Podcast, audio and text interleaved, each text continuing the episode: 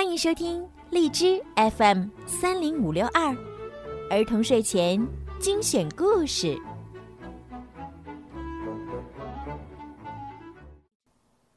亲爱的小朋友们、大朋友们，你们好！我是你们的好朋友小鱼姐姐。今天呢，小鱼姐姐要继续给大家讲米小圈的故事。从今天开始呀，每个星期五和星期六，小鱼姐姐都会更新米小圈的故事。那么，如果想要提前收听的话呢，记得在荔枝里面购买小鱼姐姐的粉丝会员，就可以提前收听了。好啦，现在就让我们一起来听今天的米小圈儿。米小圈儿上学记之严厉的老妈。八月二十三号，星期六。老妈是个非常严厉的女人，这可不是我说的。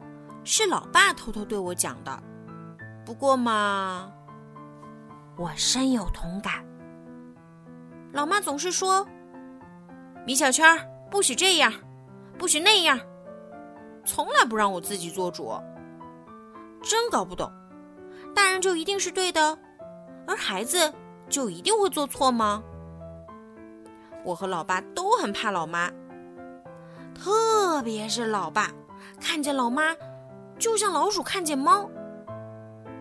当然，对于老妈的严加管教，我和老爸也是有对策的。老爸总是利用上厕所的时间抽烟，而我总是在厕所里看漫画书。家里的卫生间成了我和老爸的天堂。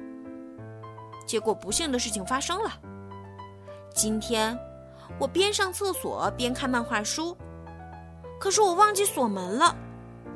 我的笑声从卫生间一直传到了老妈的耳朵里。老妈飞奔向卫生间，一下子打开了卫生间的门。米小圈，老妈大叫着我的名字。嗯，是老妈。我吓得把漫画书扔到了地上。米小圈，我跟你说过多少次了，不许看这种趣味低级的漫画书。可是，老妈，这书真的很逗哎，那也不行。就这样，老妈把我的漫画书给没收了。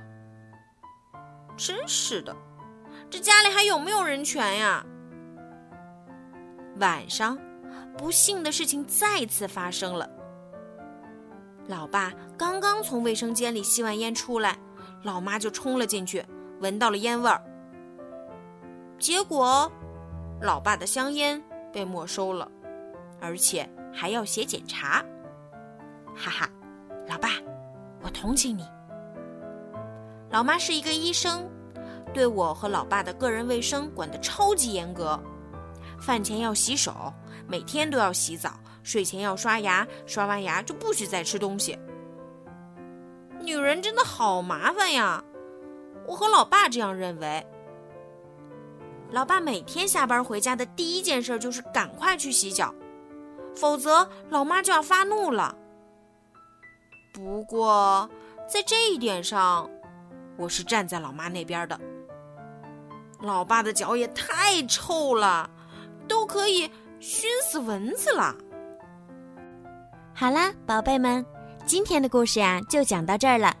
希望小朋友们可以喜欢今天小鱼姐姐为你们讲的故事。小鱼姐姐呢，希望每一个宝贝今天晚上都可以睡个好觉，做个好梦。